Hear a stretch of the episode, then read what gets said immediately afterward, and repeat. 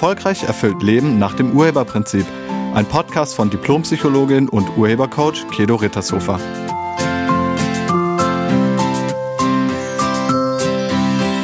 Hallo, herzlich willkommen und schön, dass du da bist. In der heutigen Folge tauchen wir in das Thema Disziplin ein. Disziplin ist ein Konzept, das für viele von uns schwer fassbar und manchmal noch schwerer umzusetzen ist. Nachdem ich in der letzten Woche hier im Podcast über Prokrastination gesprochen habe, erreichten mich einige Nachrichten, in denen mir gesagt wurde, dass der Mangel an Disziplin die Hauptursache für Aufschieberitis sei. Aber was bedeutet es wirklich, diszipliniert zu sein? Ist es nur eine Frage der Willenskraft oder steckt noch mehr dahinter? In der heutigen Folge werde ich versuchen, diese Fragen zu beantworten, indem ich Disziplin aus verschiedenen Blickwinkeln betrachte, unsere eigenen Überzeugungen hinterfrage und schließlich Wege aufzeige, die eigene Disziplin zu stärken. Also, geht los. Disziplin ist ein Wort, das für viele Menschen nach Einschränkung klingt. Dabei ist Disziplin nur ein Werkzeug, das dich dabei unterstützt, deine Ziele zu erreichen. Doch was genau versteht man darunter? Wie entwickelt man sie? Und warum fehlt sie uns manchmal? Ich höre ganz oft von Freunden und Familie, dass ich sehr diszipliniert sei. Und ich denke dann immer, was? Wieso? Hä? Was meinen die? Das stimmt doch gar nicht. Und ja, ich nehme möglichst keinen Zucker zu mir. Ich ernähre mich vegan. Ich gehe fast jeden Tag laufen, gehe früh ins Bett, stehe früh auf. Aber heißt das, dass ich diszipliniert bin? Was ist Disziplin? Disziplin bedeutet, bestimmte Tätigkeiten oder Verhaltensweisen zu befolgen, um ein bestimmtes Ziel oder einen bestimmten Standard zu erreichen. Es geht darum, Ablenkungen zu vermeiden, Prioritäten zu setzen und das zu tun, was getan werden muss, auch wenn es irgendwie unbequem ist. Oftmals bedeutet es, auf kurzfristige Belohnung oder Befriedigung zu verzichten, um langfristig zu profitieren. Disziplin ist letztlich nichts anderes als das Erfüllen von Bedingungen.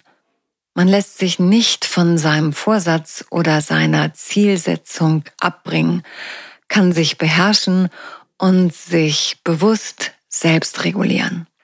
Wenn man beispielsweise, um gesund zu bleiben, keinen Zucker mehr zu sich nimmt und deshalb natürlich auch keinen Alkohol oder Süßigkeiten zu sich nimmt, hört man von anderen ganz oft den Satz, du bist aber sehr diszipliniert. Und ich frage mich dann manchmal, ist das ein Kompliment oder eine Entwertung? Und da kannst du ja auch mal bei dir selbst schauen. Was verbindest du mit Disziplin? Wenn du an Disziplin oder diszipliniert sein denkst, was kommt dir dann sofort in den Sinn? Wenn Menschen Schwierigkeiten mit Disziplin haben, haben sie meistens eine nicht so positive Meinung darüber. Sie assoziieren Disziplin vielleicht mit Einschränkungen, mit Verzicht, mit Belastung, mit Härte oder Strenge, mit langweiligen Routinen, mit dem Gedanken, dass man Opfer bringen muss. Also das ist irgendwie so ein Opferbringungsding, Disziplin. Oder vor allen Dingen auch mit Unfreiheit. Und wenn das bei dir so ist, dann darfst du dich nicht wundern, wenn dir Disziplin schwerfällt. Disziplin ist ein Werkzeug, das dir ermöglicht, deine Ziele zu erreichen. Aber letztlich ist Disziplin eine innere Einstellung oder eine Art Commitment, also ein Engagement zu dem Ziel, das du dir vorgenommen hast. Diszipliniert sein ist was ganzheitliches. Es hat eine praktische und auch eine mental-emotionale Komponente. Es ist nicht nur eine Verhaltensweise, sondern auch eine innere Überzeugung oder eine innere Einstellung bezogen auf ein Ziel. Und genau das gilt es zu berücksichtigen, wenn man selbst über sich denkt, es fehle einem die Disziplin. Stell dir bitte mal Folgendes vor. Stell dir vor, du hast dich selbstständig gemacht mit irgendeiner Dienstleistung und dein Angebot ist klar, deine Zielgruppe ist definiert und jetzt gilt es, Kunden zu finden. Du kannst es dir nicht leisten, Werbung zu schalten oder eine Agentur für Werbung zu beauftragen. Und es ist also an dir, Kunden zu finden. Du musst selbst tätig werden und du weißt, dass du jetzt Akquisegespräche führen müsstest, wenn du Kunden bekommen willst. Soweit ist alles klar. Und du nimmst dir vor, am nächsten Tag damit anzufangen. Die Telefonnummern und Adressen der Ansprechpartner hast du dir schon rausgesucht. Dein Gesprächsleitfaden ist klar und es kann losgehen. Am nächsten Morgen kommst du ins Büro und auf einmal fällt dir auf, wie unordentlich dein Schreibtisch aussieht. Naja, dann räumst du natürlich erstmal den Schreibtisch auf. Und dann checkst du die Mails, weil es könnte ja sein, dass einiges reingekommen ist. Also du gehst durch den Posteingang, dann machst du dir einen Kaffee und dann überlegst du dir plötzlich, dass du eigentlich ein anderes Beschriftungssystem für deine Ordner bräuchtest. Ach ja, und die Fenster, die müssten irgendwie auch mal wieder geputzt werden. Und so vergeht der Tag, ohne dass du machst, was du dir vorgenommen hast. Du führst den ganzen Tag kein einziges Akquisegespräch. Und abends erklärst du dir das dann damit, dass dir einfach die Disziplin gefehlt hat. Das war ja auch früher schon so. Also bei den Schulaufgaben oder beim Klavierüben, da fehlte dir auch schon die Disziplin. Ja? Nee, das stimmt nicht.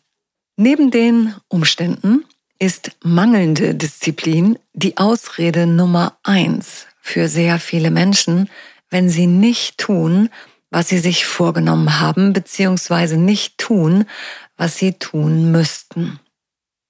Manchmal hört man auch von Freunden oder Beratern den Satz, du brauchst einfach nur ein bisschen mehr Selbstdisziplin, das ist alles.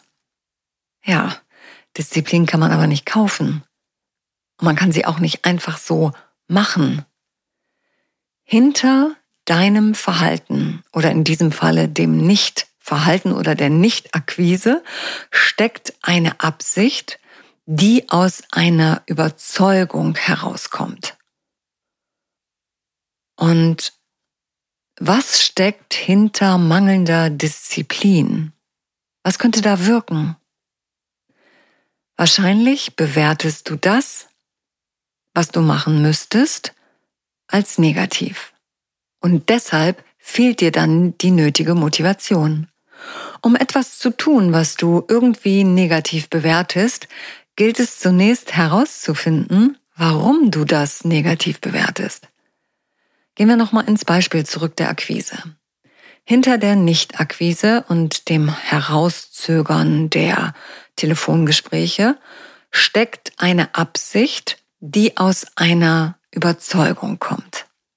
Und diese Überzeugung gilt es jetzt zu finden und zu wandeln, denn sie verhindert die Akquisegespräche, also sie verhindert die Umsetzung.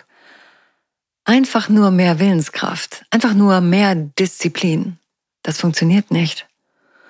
Um diszipliniert etwas umzusetzen, müsstest du für dich klären, wozu du es bisher nicht machen wolltest. Und dabei helfen dir vielleicht folgende Fragen. Frag dich mal, was denkst du eigentlich darüber? Und in diesem Fall, was denkst du über Akquise? Also was denke ich über Akquise? Was denke ich über Verkaufsgespräche? Was befürchte ich, wenn ich irgendwo einfach so anrufe und etwas verkaufen will? Was denke ich über Verkaufen? Oder was denke ich über Verkäufer? Was denke ich über Menschen, die etwas anpreisen? Was denke ich über Menschen, denen ich mein Angebot unterbreiten möchte. Auch ich habe lange Zeit Akquise vermieden, weil ich dachte, dann wäre ich irgendwie aufdringlich oder so eine Art Bittsteller. Ich wollte lieber gefragt werden, als selbst zu fragen. Vielleicht kennst du das ja auch. Und erst nachdem mir das klar geworden ist, konnte ich diese Einstellung verändern. Heute spreche ich sehr gern mit anderen Menschen über mein Angebot. Ich sehe Akquise nicht mehr als notwendiges Übel, sondern als eine grundlegende, inspirierende Voraussetzung für Erfolg. Dadurch, dass ich auf Menschen zugehe und ihnen zeige, welche Möglichkeiten sie vielleicht durch mich haben, ermögliche ich anderen einen Gewinn für ihr Leben. Also, deine Einstellungen bestimmen dein Verhalten. Und deine Antworten auf die eben genannten Fragen halten dich davon ab, zu tun, was du tun müsstest, um dein Ziel zu erreichen. Erst wenn du deine dahinterliegenden Überzeugungen und Einstellungen erkennst, hast du dir die Motivation deines Nichthandelns bewusst gemacht und dann kannst du es verändern. Wenn dich eine negative Überzeugung blockiert, bleibst du in der Handlungsunfähigkeit. Und Disziplin ist etwas, das aus der Sache an sich entsteht. Also das passiert ganz automatisch. Deshalb nehme ich das auch überhaupt nicht wahr. Für mich ist das überhaupt kein Ausdruck von Disziplin, morgens früh aufzustehen und abends früh ins Bett zu gehen oder laufen zu gehen oder mich irgendwie zu ernähren. Das ist für mich, hä? Das ist überhaupt gar kein Ausdruck von Disziplin, sondern das ist einfach total normal. Und nochmal, Disziplin ist etwas, das von alleine entsteht, wenn deine Überzeugungen stimmen und du auf deinen Wunsch oder dein Ziel klar ausgerichtet bist, dann läuft das von ganz alleine. Dann machst du, was du machst. Einfach so. Manchmal kann man sich fragen, wenn es zum Beispiel um Akquise geht und man das nicht gerne macht, weil ich habe mal ein Coaching-Gespräch dazu geführt und da sagte mir der Coachie zum Thema Akquise, das macht doch niemand gerne. Und ich habe ihn dann gefragt, gibt es irgendjemanden auf dieser Welt, der gerne Akquisegespräche führt? Irgendjemanden? Ja, den gibt es. Mhm. Wenn es einen Menschen gibt, der das gerne macht, dann kann es nicht an der Akquise liegen. Wenn Akquise wirklich negativ wäre, würde niemand sie gerne machen. Es liegt also nicht an der Akquise und es liegt auch nicht an der fehlenden Disziplin. Es liegt alles in dir. Es liegt in deinen Einstellungen.